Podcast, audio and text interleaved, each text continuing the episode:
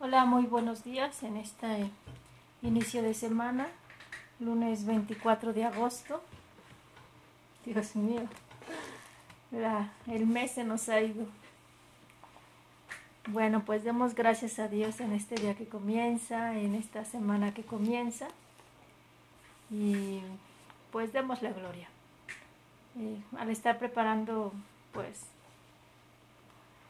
los medios para poder grabar el video y, los podcasts, estaba yo pensando que lo importante que es estar en el aquí y en el ahora, ¿no? Lo importante que es no quedarnos en el pasado y estar rumiando, rumiando todo lo que vivimos atrás. Y, y, pues tampoco en el futuro, que no sabemos si va a venir, si va a llegar, ¿no? Sino que lo importante es quedarnos aquí, ¿no? En el hoy, porque es lo único verdadero que tenemos. Y no, no en el afán de pesimismo, ¿verdad? Sino en el, es hoy cuando te puedo dar gloria, Señor, es hoy cuando te puedo dar gracias por la vida que me has regalado. Es hoy que te puedo dar gracias por todo lo que me has bendecido, ¿no? Es hoy cuando te puedo decir, Señor, pues aquí pongo en tus manos, ¿no? Preocupaciones, dificultades que tenga. Es hoy cuando te puedo hacer ofrenda de todo lo que se está viviendo. Es hoy cuando puedo orar por tantos que necesitan, que están viviendo esta pandemia. Y, de verdad meditaba en eso, ¿no? Porque yo decía, ¿cuántos hoy no amanecieron, ¿no? ¿Cuántos hoy no llegarán a la tarde? ¿Cuántos al mediodía van a fallecer? Y, y sin embargo tenemos este momento, ¿no? que, que, nos tiene que dar para, para saber agradecer la vida que tenemos para saber amar. Yo te invito a que te preguntes, ¿para qué estoy aquí? ¿Cuál es el sentido de mi vida? ¿Cómo quiero vivirla? ¿Qué me pide Dios? ¿Qué quiere Dios de mí? Y yo creo que como nunca hemos tenido tan, tan real, tan presente, el que esta vida no es para siempre. Y que hay que buscarle un sentido. Ya tan solo el que estemos vivos es, pues es una realidad, un sentido. Gracias a los que ya están conectados. Nuevamente, bendecido día. Vamos a compartir el Evangelio, que ahora es el Evangelio de San Juan, capítulo 1, versículo del 45 al 51. En aquel tiempo Felipe se encontró con Natanael y le dijo, Hemos encontrado a aquel de quien escribió Moisés en la ley y también los profetas. Es Jesús de Nazaret, el hijo de José. Natanael replicó, ¿acaso puede salir de Nazaret algo bueno? Felipe le contestó, Hola Edith, gracias por avisarme que se escucha bien y se ve bien. Tenía temorcito, pero dije, como no, como no me han puesto mensajes, quiere decir que sí. Gracias, María. Buenos días. Bueno, voy a empezar nuevamente porque ya estaba leyendo el Evangelio, pero les agradezco. En aquel tiempo Felipe se encontró con Natanael y le dijo, Hemos encontrado a aquel de quien escribió Moisés en la ley y también los profetas. Es Jesús de Nazaret, el hijo de José. Natanael replicó, ¿acaso puede salir de Nazaret algo bueno? Felipe le contestó, ven y lo verás. Cuando Jesús vio que Natanael se acercaba, dijo, Este es un verdadero israelita, en el que no hay doblez. Natanael le preguntó, ¿De dónde me conoces? Jesús le respondió, Antes de que Felipe te llamara, te vi cuando estabas debajo de la higuera. Respondió Natanael, Maestro, tú eres el Hijo de Dios Tú eres el rey de Israel. Jesús le contestó, ¿Tú crees porque te he dicho que te vi debajo de la higuera? Mayores cosas has de ver. Después añadió, Yo les aseguro que verán el cielo abierto y a los ángeles de Dios subir y bajar sobre el Hijo del Hombre. Palabra de Dios. Te alabamos, Señor. Mm. Bueno, pues nuevamente les voy a hablar de mí esta vez. Eh, esta palabra me nuevamente me evoca mi vocación.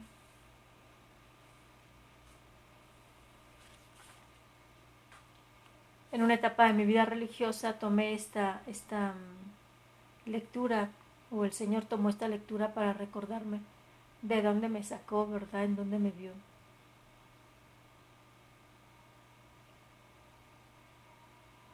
Yo no sé si de mí alguien, algún momento hayan dicho, ¿acaso puede salir algo bueno de mi pueblo de San Lorenzo, Estado de México? O cuando vivía en Morelia, que fue ya cuando entré a la congregación, en la colonia es Eduardo Ruiz, y pues no tiene como muy buena fama, ¿verdad?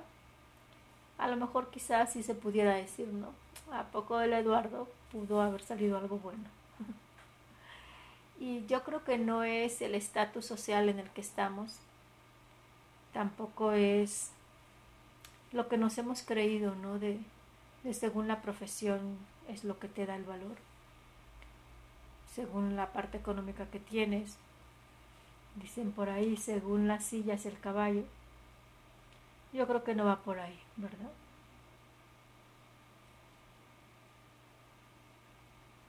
Pero lo que me llama la atención es no lo que pueda decir la gente de ti, ¿no? La verdad es que un día te pueden traer aquí con la mano arriba y decir, wow, eres la mayor, la, la maravilla más grande. Y pasan unos días, los meses, los años.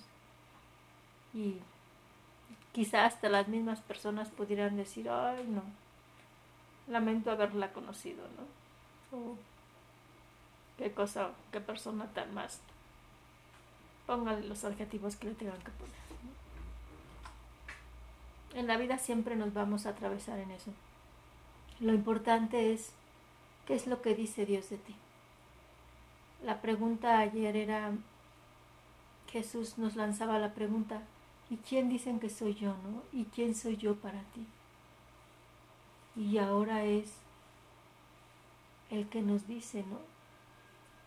Que Jesús le diga a Natanael, este es un verdadero israelita en el que no hay doblez. O sea, que, que ponle tu nombre, ¿no? Bueno, voy a poner los que están aquí puestas ya. Edith, María, ¿no?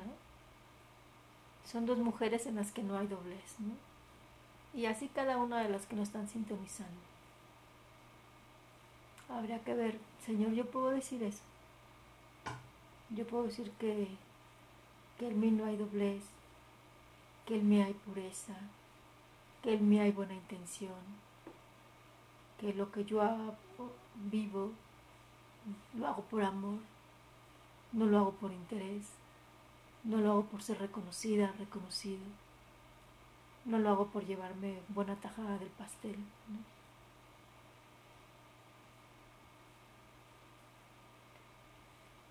Y yo creo que fue tan sorprendente que, que Jesús le dijera esto a Natanael que, descubriera su interior, ¿verdad? Yo creo que Natanael se sintió descubierto, que por eso le dice, ¿y tú de dónde me conoces?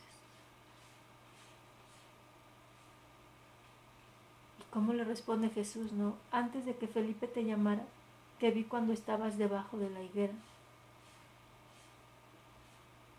Ponte a pensar, ¿quién ha sido tu Felipe?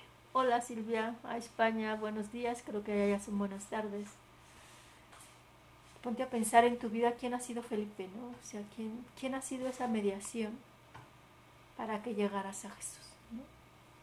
Y que pudieras decir, ah, es que gracias a esta persona yo estoy con Jesús. Gracias a esta mediación yo puedo estar ahora aquí con Él. Pero mira lo que responde Jesús, ¿no? Es que antes de que te llamara Felipe, antes de que te llamara Funanita, antes de que encontraras estos podcasts, estos videos, yo ya te había mirado no me eres indiferente, o sea, sé cada uno de los acontecimientos que has vivido, sé cada una de las alegrías de tu corazón, sé cada una de tus penas, de tus preocupaciones, no me eres indiferente. Y pues yo creo que como pasa como con las personas de, de la tierra, ¿no? Del mundo, cuando vemos que el otro está interesado o la otra está interesada en nosotros, pues nos ponemos como pavos reales, ¿no? ¿Y qué dice Jesús? ¿Tú crees porque te he dicho que te vi debajo de la higuera? Mayores cosas has de ver. Y yo creo que esa frase, ¿no? De esa promesa, mayores cosas has de ver, es la que siempre tenemos que tener puesta los ojos, ¿no? Tenemos que, que no perder la mirada, porque en el medio en que estemos, yo me encontraba muchas mujeres que me dicen, ah, yo hubiera querido ser monjita, ¿no? algunas sí les he respondido, dependiendo la, la confianza que le tenga. A las que voy conociendo apenas, pues no, ¿verdad? Pero a veces yo les digo, no, pues qué padre, ¿no? O sea, tú hubieras querido ser monjita ya cuando tienes cuántos años de casada, con cuántos hijos, después de haber disfrutado cuántas cosas, ¿no? O al revés, ¿no? Nosotros siendo consagradas podemos decir, ah, yo lo que quisiera es casarme, ¿no? Ya después de 20 años, de 25 años de vida consagrada. ¿Y qué es lo que pasa? Que a veces nos enfrentamos a la desilusión, a la, a la decepción, a la que, ujule, no es como yo pensaba, ¿no? Y que es más fácil darse la vuelta a lo que pensamos que, que es color de rosa. Y la verdad es que todo estado de vida tiene sus subidas y sus bajadas. Lo importante es que tú encuentres tu lugar.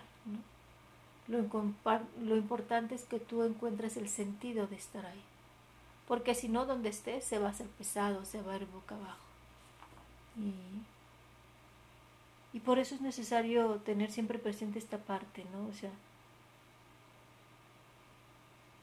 verás, más gran, verás grandes cosas, ¿no?